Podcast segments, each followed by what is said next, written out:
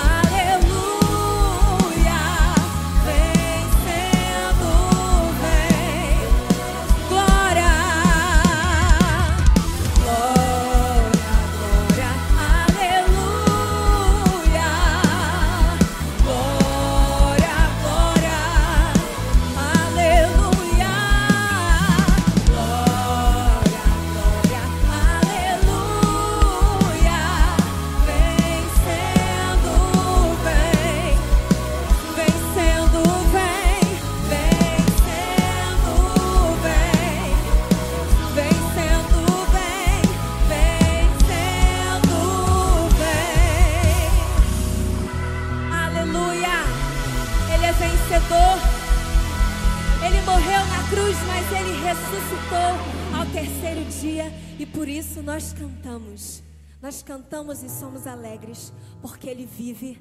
Aleluia. Glória a Deus.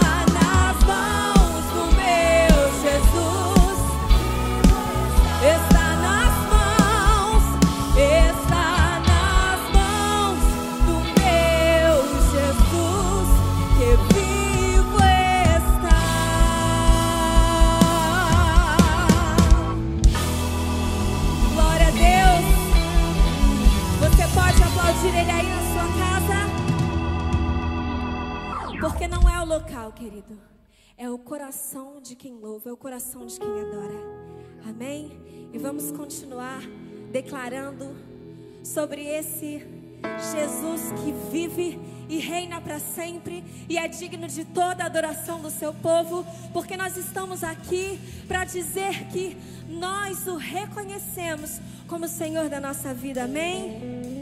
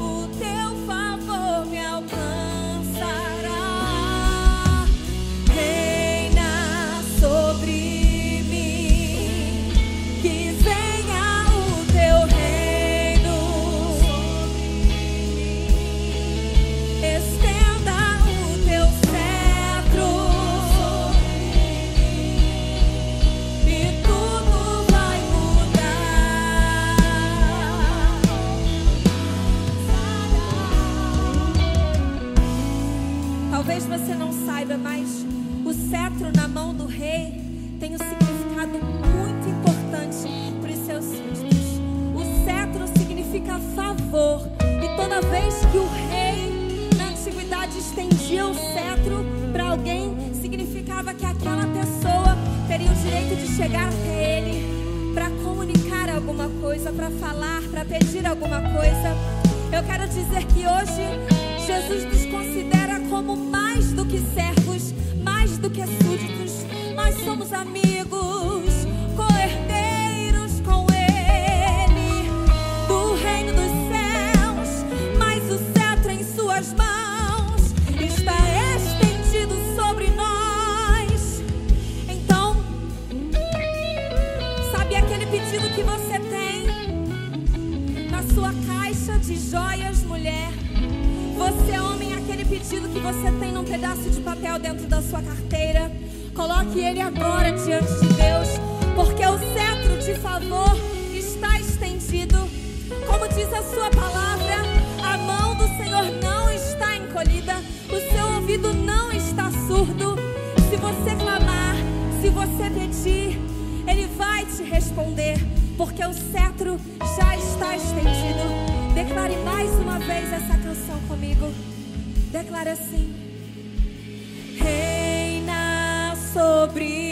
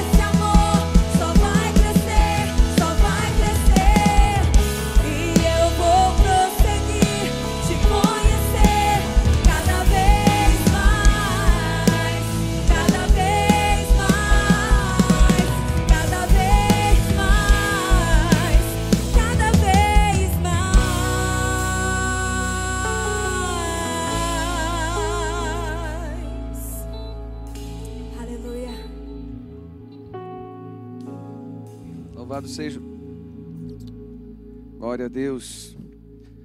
Nesse momento nós estamos conectados, crendo que Deus começou a fazer uma grande obra na sua vida. Queria que você colocasse a mão no seu coração e fizesse a sua petição. Um dos maiores exemplos que nós temos de, de modelo de oração está no que o próprio Cristo nos ensinou. No Pai Nosso, quando ele diz: Pai Nosso que está no céu, santificado seja o teu nome. Ele começa com adoração. Venha a nós o teu reino, seja feita a tua vontade, assim na terra como no céu. O pão nosso de cada dia dai-nos hoje. Aí vem o arrependimento, a confissão, que em 1 João 1,9 diz: Se confessarmos nossos pecados, Ele é fiel e justo para nos perdoar. Perdoa as nossas dívidas, assim como temos perdoado aquele que tem nos ofendido. E não nos deixei cair em tentação, mas livrai de todo mal. Pois teu é o reino, o poder e a glória para todos sempre. E você vai ver que a petição é feita ao Pai. Pai nosso, o Deus Pai, o Deus poderoso, o Deus que pode nos dar o que Ele achar melhor. E quando a gente diz que Ele pode nos dar o que Ele achar melhor, é feita a vontade dEle, não a nossa. Então, nesse momento, nesse ambiente que invade a sua casa, de adoração, adoração não é somente música. Música pode ser também uma das formas de adoração, mas não é somente. Adoração é uma entrega total do coração. É um relacionamento do espírito do homem com o espírito de Deus. É por isso que Jesus disse para aquela mulher: E já chegou a hora em que os verdadeiros adoradores adorarão o Pai em espírito, porque é uma conexão de espírito e em verdade. Aí onde você está, vamos fazer esse momento de clamor. Vamos pedir ao Pai, aquele que pode fazer o impossível na nossa vida. Senhor, obrigado por essa tarde de chuva aqui na Barra, no Rio de Janeiro, e alguns lugares do Brasil de sol. E algumas regiões do Rio de Janeiro também não tem chuva. Mas independente do clima que está aqui no externo, que o sol da justiça venha brilhar sobre cada um. E um novo amanhecer venha se estabelecer. Porque o Senhor é um Deus de milagres, um Deus de maravilhas, e o mesmo Deus de ontem de hoje será para sempre. Tu és o Deus de Abraão, de Isaac, de Jacó. E quando nós mencionamos esses homens, nós mencionamos o relacionamento e a aliança que o Senhor teve com Abraão. Desde quando o Senhor falou para ele: sai da tua terra e da tua parentela e vai para uma terra que eu te mostrarei. Desde aí, Senhor, o Senhor estava estabelecendo um relacionamento de confiança. Abraão creu na promessa, creu na tua palavra, e cada um que está conectado aqui, Senhor, que possa crer e, acima de tudo, confiar em Ti, que o Senhor pode fazer. Abençoa cada um. Se tem alguém no hospital, Deus, estende as tuas mãos. Se há alguém, Deus, que já foi desenganado dos médicos, se há alguém com Covid-19, Deus, estabelece a tua bênção, Deus, a tua cura, no nome de Jesus. Continua, Senhor, nessa tarde, nesse culto online. Nós já tivemos, Senhor, é, culto às nove, culto das onze. E agora nós temos, estamos tendo esse culto, mas ainda teremos mais dois cultos. Obrigado, Deus, porque o teu nome tem entrado em cada casa e cada um que vem aqui na igreja, Senhor. Tudo para a honra e glória do teu santo nome, nós te agradecemos em nome de Jesus. Amém.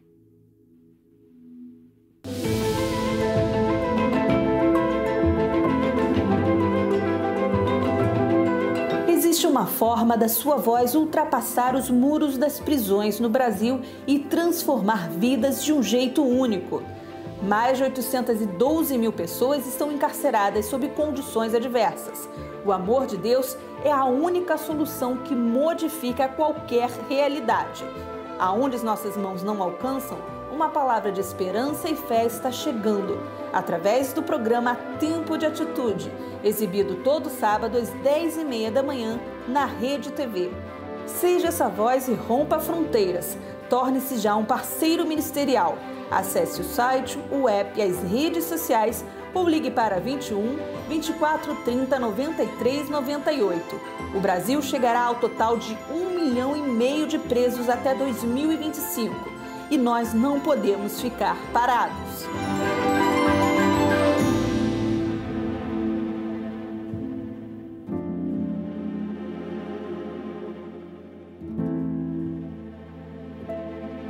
Queridos, esse é um momento onde nós vamos continuar louvando ao Senhor, nós vamos continuar adorando. Eu falei ainda agora que é, música é, é uma das formas de adoração. Tem gente que se empolga e diz: música não é adoração. Calma. Música pode ser uma das formas, é uma ferramenta maravilhosa. E por falar nisso, né, eu sou ministro de música, de louvor. A música é tão importante que tanto prova que quando o, o Saulo estava endemoniado, eu assim, manda chamar um homem que saiba tocar harpa bem. Aí lembraram do Davi, né? Então, é muito bom relembrar isso aí. E aproveitando, por que, por que não falar e mencionar o Davi, que sabia tocar tão bem a harpa que foi colocado entre o palácio? Sabe o que eu aprendo aqui? Que Davi era diligente. Davi era fera. Eu acho que o Davi era igual o Rafa. Aliás, o Rafa era igual o Davi.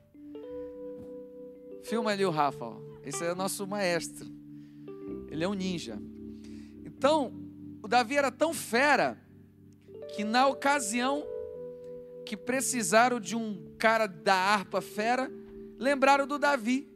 É igual se alguém falar assim: alguém conhece um tecladista fera e vai lembrar do Rafael. Conhece um, um cara que toca harpa muito bem? Ah, tem um filho do Gessé. Que toque bem, sisuda em palavras, de boa aparência. Ele tinha várias características. E essas características o levaram para o palácio a diligência dele, a fidelidade dele, aquilo que ele acreditava, Era um homem de guerra. Dentre as características, era um homem de guerra. Ele já tinha vencido o urso e o leão. Muita gente lembra do Davi, do Golias, mas o, pouca gente lembra do Davi, do urso e do leão. Davi era fiel nas coisas que vinham sobre as suas mãos. Olha só como a gente pega é, a questão musical e até transfere para a questão de oferta, de porque é adoração. Ele era fiel naquilo que vinha sobre as suas mãos. E às vezes a gente quer muita coisa sem ser fiel nas poucas coisas. E tem gente que, em nome da condição, degrada a ação. Tem que dizer assim: ah, eu tenho pouco, por isso que eu faço qualquer porcaria. Ah, eu, eu ganho pouco, por isso que eu não sou um dizimista. Mas se você não consegue ser fiel em 10% de mil reais que você ganha, que dirá quando você ganhar 100 mil? Sabe quanto é 10% de 100 mil? 10 mil. Você, meu Deus, eu nunca darei 10 mil. É porque você nunca está preparado para ser um, um dizimista de 100 mil. Então, o que eu quero dizer para você, querido? Seja fiel no pouco, é bíblico. Se você for fiel no pouco, Deus vai te colocar sobre o muito. Davi tocava a harpa muito bem, sisudo em palavras, de boa aparência, homem de guerra. Foi levado ao palácio. Tocou lá para o Saul. Saul tentou matar ele várias vezes, mas ele se manteve fiel. Eu quero dizer para você, querido, que esse é o momento de adoração, onde nós podemos, através daquilo que o Senhor tem nos dado, o que, que Deus tem te entregado? Seja fiel ao Senhor.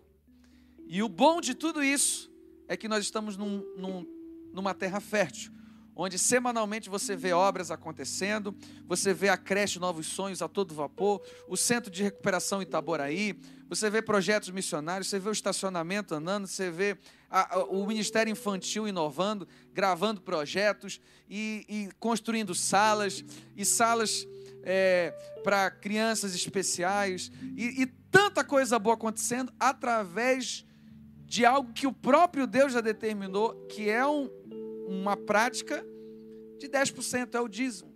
E eu sempre digo isso, é a única área que Deus permite ser desafiado. Ele fala assim: fazei prova de mim, se eu não vos abrir a janela dos céus. Então, queridos, nesse momento nós vamos ofertar. Aí na sua tela tem as contas da igreja, Bradesco, Itaú, Santander, Caixa Econômica, Banco do Brasil. Tem um QR Code onde você pode aproximar o celular e ir direto para a área de contribuição. Deus ama quem dá com alegria. Enquanto nós estivemos cantando essa canção, você pode fazer a sua transferência. Acredite numa coisa: a alma generosa prosperará. É o que diz a Bíblia.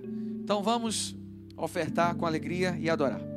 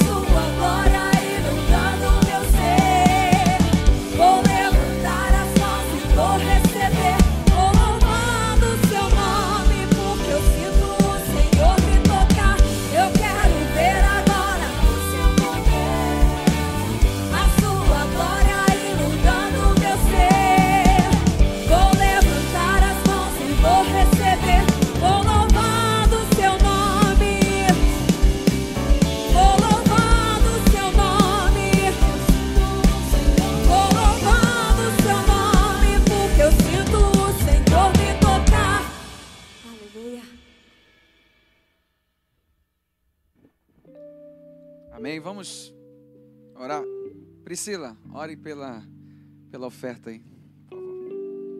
Santo Deus, Pai querido, estamos aqui reunidos, Senhor, para louvar e engrandecer o Teu nome.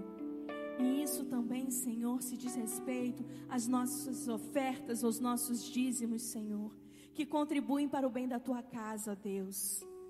Que fazem, Senhor, tantos projetos acontecerem, Senhor. Sabemos que vivemos, Senhor, em tempos, Senhor, de dúvidas, mas nós temos certeza que tem um Deus cuidando de nós.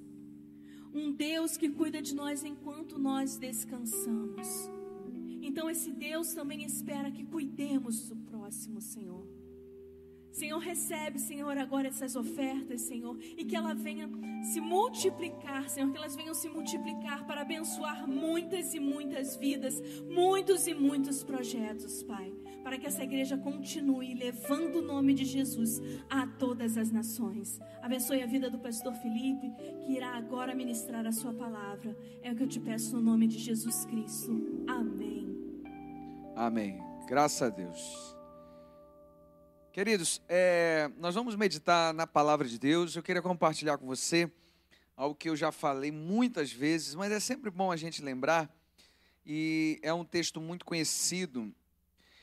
É, você pode abrir a sua Bíblia, por favor, no livro de Tiago, capítulo 1. E a gente vai ler do versículo 1 ao 12. O livro de Tiago é um livro maravilhoso.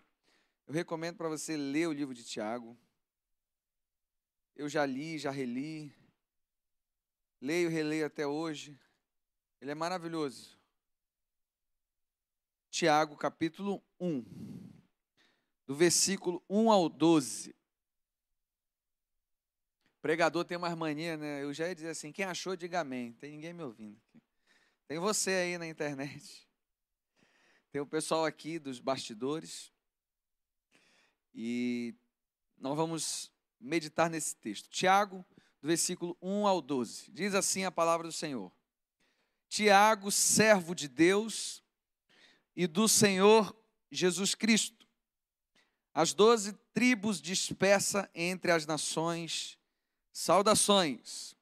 Meus amados irmãos, considerai motivo de júbilo, ou seja, de alegria, o fato de passar, passar por diversas provações, porquanto sabeis que a prova da vossa fé produz ainda mais perseverança. E a perseverança deve ter plena ação, a fim de que sejais aperfeiçoados e completos, sem que vos falte virtude alguma. Se algum de vós tem falta de sabedoria, rogai a Deus que a todos concede liberalmente com grande alegria. Todavia, peça com fé, sem qualquer sombra de dúvida, pois quem crê com reservas é semelhante à onda do mar, agitada e levada pelos ventos. Não imagine tal pessoa que assim receberá coisa alguma do Senhor pois é vacilante e inconstante em todos os seus caminhos. Tudo, contudo, o irmão de condição humilde deve gloriar-se em sua dignidade. O irmão rico deve, deve orgulhar-se em sua pequenez, pois ele também passará como a erva do campo, porque o sol se levanta com o seu calor intenso e seca a planta Cai então a sua flor de toda a sua beleza e glória desvanecem. Da mesma forma, o rico definirá em meio a seus muitos compromissos. Feliz a pessoa que persevera na provação, porquanto após ter sido aprovada, receberá o prêmio da coroa da vida que Deus prometeu aos que o amam. Que Deus abençoe a sua palavra e eu quero falar para você sobre provação um motivo de alegria. Olha só, nós estamos muito condicionados a ter notícias boas e isso gerar em nós alegria. Se eu disser agora para você, vamos ali numa churrascaria e tal, isso vai gerar em você algo muito bom, porque você gosta de comer carne. Ah, vamos ali, você gosta do futebol, vamos jogar um futebol, vamos assistir um jogo de futebol, vamos fazer alguma coisa que seja boa para você. Isso vai gerar em você alegria, vai mexer com os teus neurônios e você vai realmente é, ficar contente por essa situação. Mas nós, desde criança, estamos condicionados a, a entender que a alegria, ela só vai vir por coisas boas. É assim. Uma criança de um ano, dois anos, você tira um pirulito dela, aí ela começa a chorar, porque o pirulito, aquele doce, era saboroso aos seus lábios. Então ela queria continuar tendo aquele sabor para gerar nela uma sensação boa, de alegria, e se tira, a gente fica triste, a criança fica triste. Nós somos assim às vezes, igual criança, birrentos. Quando Deus fala uma coisa que não é para fazer, e a gente fica birrento porque tirou o pirulito da boca. E muitas vezes, queridos, nós, na vida cristã, na vida, na sua vida empresarial, na sua vida de trabalho, na forma que você lidar com a vida, nós estamos assim, achando que as dificuldades e as provações, eu vou falar agora sobre provação, ela é para gerar tristeza. E não, esse texto vai nos dizer justamente ao contrário, que a provação, que é diferente da tentação, tá? A provação, ela deve gerar em você alegria. Então vai um pouco ao contrário com aquilo que nós fomos configurados, com aquilo que nós recebemos durante a historicidade da nossa vida, ou seja, de traumas, de alegrias, de qualquer situação, nós não somos configurados a ter notícias ruins e ficar alegre, não. E as notícias ruins, na verdade, você precisa fazer uma leitura com um olhar de maturidade, você precisa fazer uma leitura com os olhos da fé, com os olhos da revelação da palavra, que essas provações e essas dificuldades não são para gerar em nós tristeza, mas para gerar em nós alegria. Eu acredito na palavra, você acredita? Que a Bíblia é um manual do cristão de fé e de prática. Então ela está nos dizendo, meus amados irmãos, considerai motivo de júbilo, alegria, o fato de passar de por diversas, olha só, ele não está dizendo uma, diversas provações. Nós precisamos entender isso, que as dificuldades, elas vão, na verdade, nos fazer crescer. E olha o que ele vai dizer aqui. Por que a gente tem que ficar alegre? Por conta do resultado que isso vai nos gerar. Eu lembro que quando eu coloquei o Davi e o Mateus na, na escolinha de futebol, o Mateus, na época, eu acho que tinha sete anos, sete ou oito, não me engano, agora ele tem nove. E o futebol, né, para quem joga futebol, né, sabe que ele tem um contato físico. Então, a, o meu olhar natural poderia dizer, na, no primeiro escorão que o coleguinha deu nele, ele se esborrachou todo.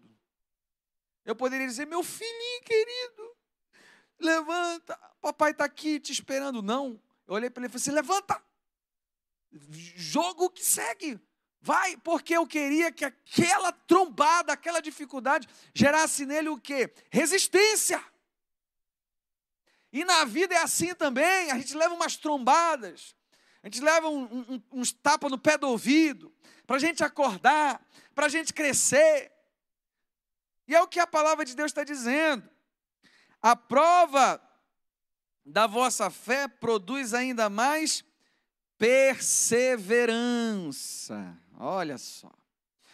Com certeza você já ouviu muitas histórias de empresários que quebraram uma vez, quebraram duas vezes, quebraram três vezes, na quarta vez foram bem-sucedidos, ou quebraram na quinta. E na verdade, eles não quebraram, eles simplesmente aprenderam mais uma forma de como não fazer.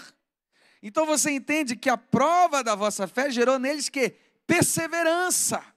Então, queridos, entenda, pelo amor de Deus, coloque isso na sua cachola, coloque isso na sua cabeça, que as provações, elas vão gerar em você perseverança. Olha o resultado. Então fique alegre.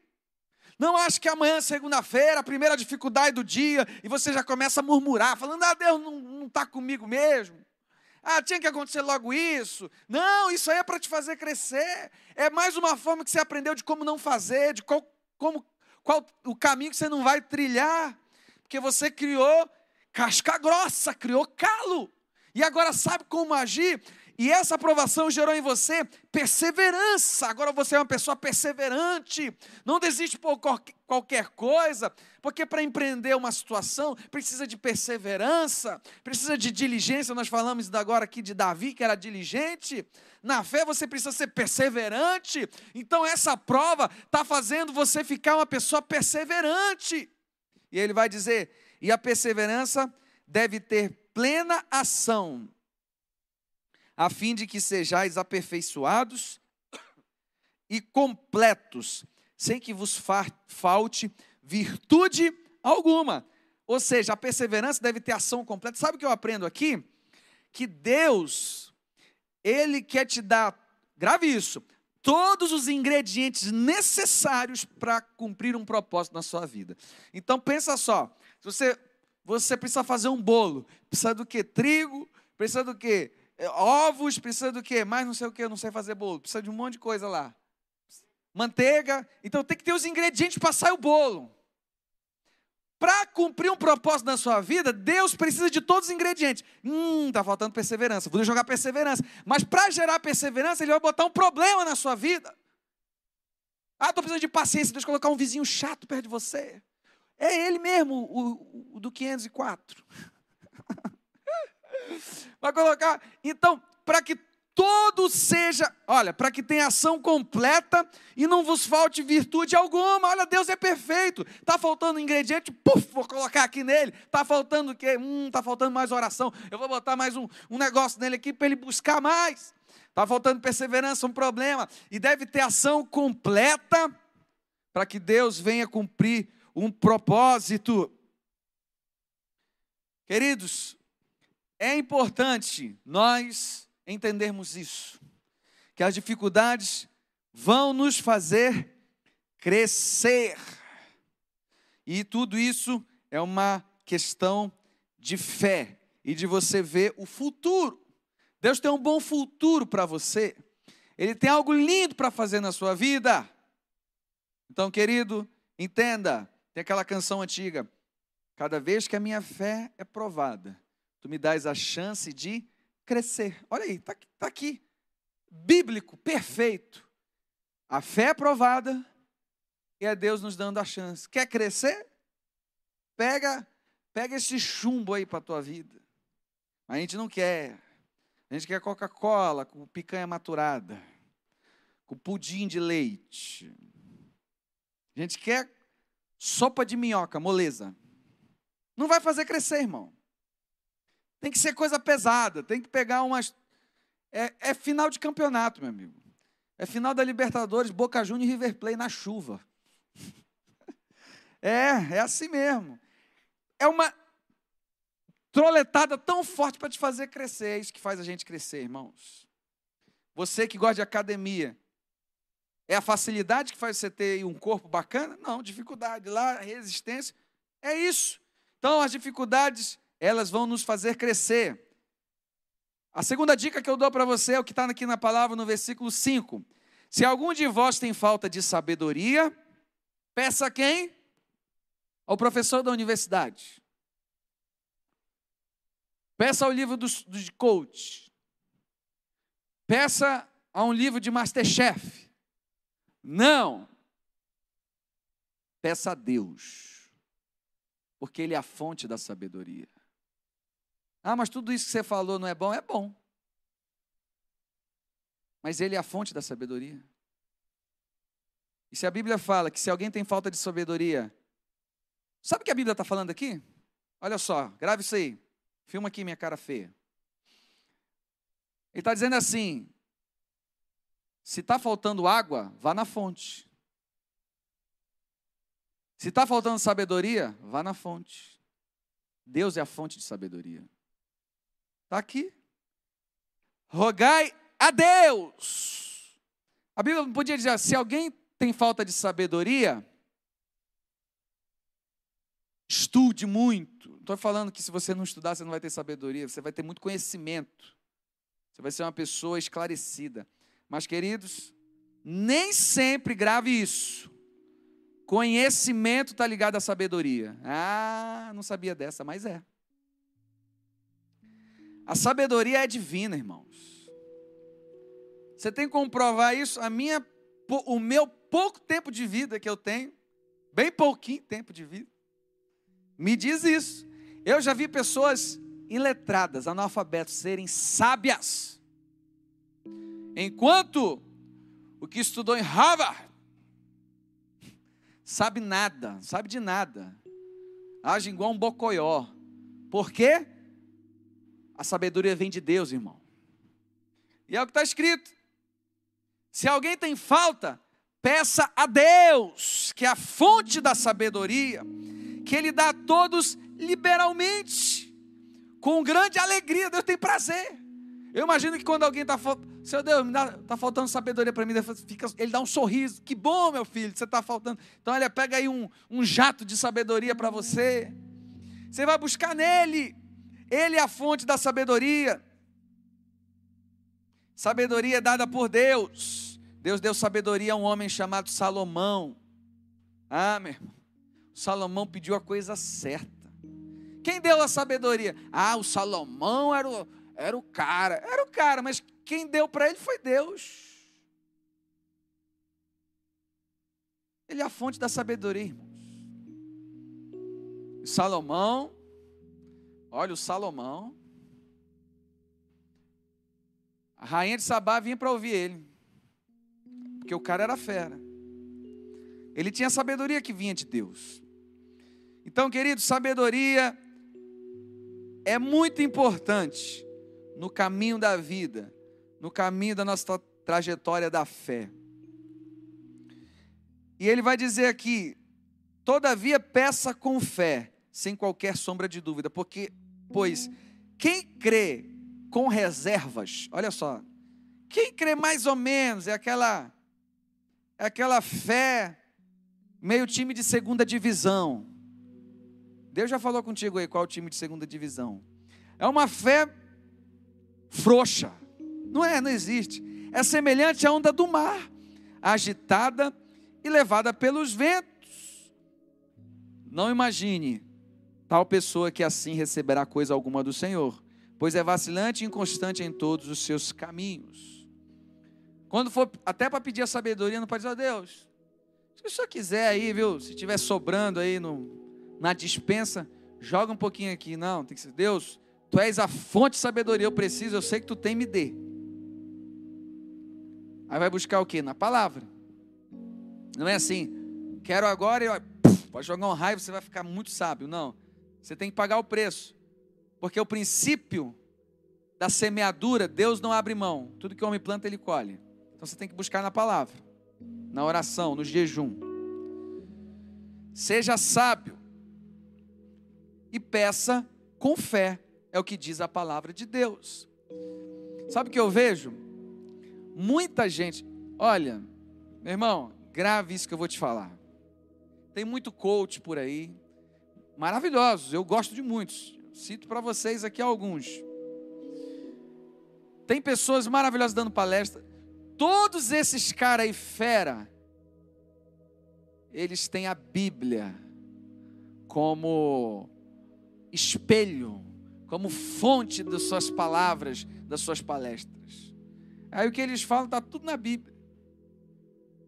Aí você ouve um cara, claro, ele mérito dele que se comunicou melhor.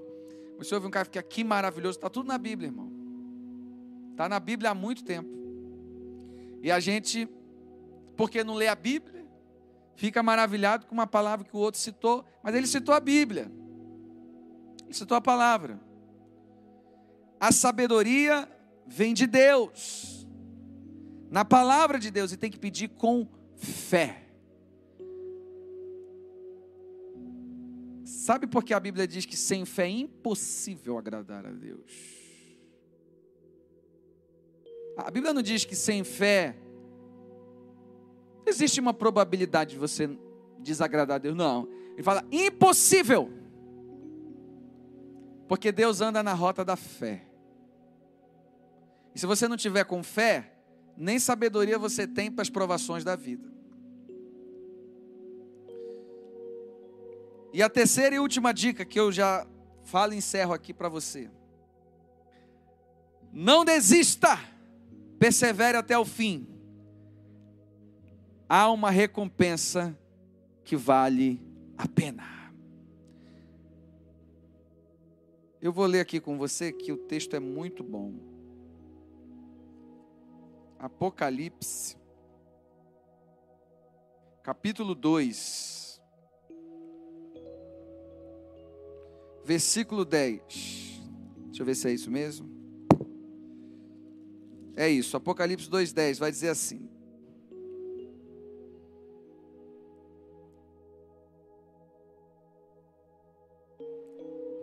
Não temas nada do que estás prestes a sofrer. Eis que o diabo está para lançar algum de vós na prisão, a fim de que sejais provados, e sofrereis perseguição durante dez dias. É a, carta que João, inspirado pelo Espírito Santo, escreve à igreja de Esmirna. Mas ele vai dizer: Sê fiel até a morte, e te darei a coroa da vida. Permaneça fiel ah, mas eu vou desistir, isso aqui está me, tá me tirando a paz. A diferença dos vencedores e dos perdedores não é nem a vitória nem a derrota, é a decisão de continuar ou desistir. Porque o vitorioso, ele está com espinho na carne, mas ele continua andando ele está com uma escoliose, mas ele continua adorando. Ele está com uma, com uma unha encravada, mas ele continua andando. Ele continua, ele está com espinho na carne e está dizendo: Senhor, se for possível, tira esse espinho na carne aqui que está cruel. E Deus fala para ele: A minha graça te basta. Ele fala: Amém, vou seguir, vou seguir. Ele não desistiu. E a palavra de Deus para você hoje é ser fiel há uma recompensa que vale a pena. 2 Coríntios 5,17 vai dizer: se alguém está em Cristo, nova criatura é. As coisas velhas, deu uma bicuda, foi embora, lá no passado, ficou para trás. Eis que tudo se fez novo. Deus quer fazer algo novo? Sim. Então, queridos, eu encerro dizendo: Deus quer fazer algo novo, mas você precisa entender que Ele está colocando os ingredientes perfeitos para cumprir um propósito na sua vida. Aquele que começou a boa obra é fiel para completar. Quem pode atrapalhar? Você. É. Mas Deus não quer atrapalhar, não. Deus quer fazer. Como você sabe, está escrito. Tudo está na Bíblia. A Bíblia diz que é o desejo de Deus que todos cheguem ao pleno conhecimento da verdade. Deus está lá, está torcendo. Ah, e aí? Estou torcendo, mas não posso fazer o que você tem que fazer. Você tem o livre-arbítrio, a vontade é sua. No dia da aprovação, não abra sua boca para murmurar, mas sim para adorar a Deus. No dia da aprovação, entenda que Deus está te lapidando, ó, fazendo você ó, uma grande espada, uma ferramenta boa para poder acertar o alvo, ele está lapidando, está tratando essa flecha. E você será, como diz a palavra, como flecha na mão do arqueiro, que acerta o alvo, que cumpre o propósito. Eu quero orar por você. Quero orar pela sua vida. Que você entenda que essa aprovação aí, meu irmão, está te levando para um nível maior, para um nível melhor. Deus é com você. Deus é contigo. Senhor, abençoe todos aqueles que ouviram essa palavra.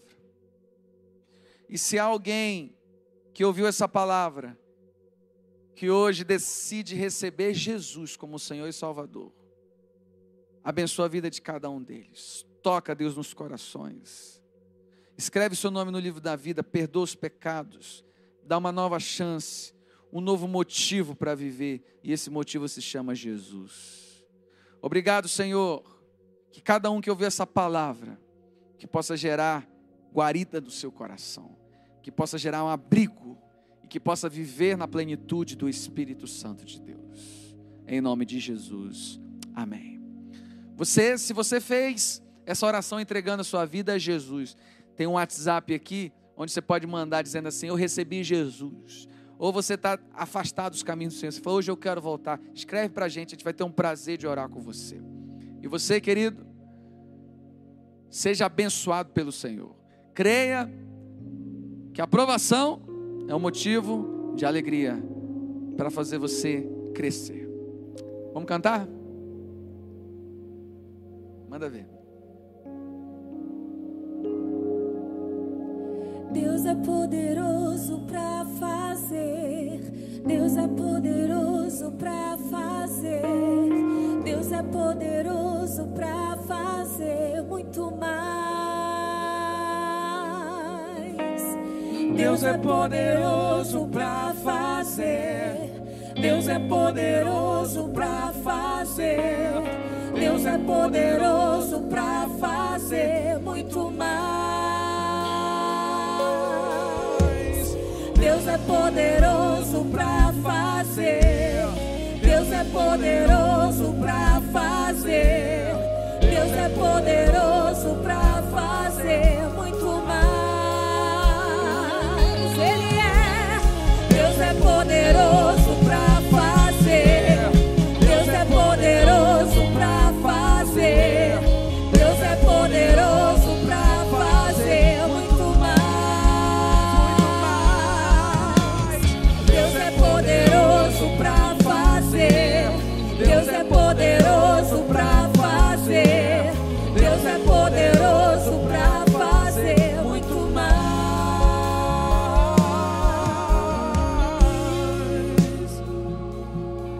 amor de Deus Pai, a graça do nosso Senhor e Salvador Jesus Cristo e as duas consolações do Espírito Santo repousem sobre todos nós, desde agora e para sempre. Amém e amém. Que o Senhor te abençoe, que o Senhor te guarde, que o Senhor faça resplandecer a luz do seu rosto sobre ti, que você tenha uma semana repleta da presença do Senhor e não se esqueça, tem aprovação como motivo de alegria. É uma chance que Deus está te dando de você evoluir e ir para um ciclo maior. Que Deus te abençoe.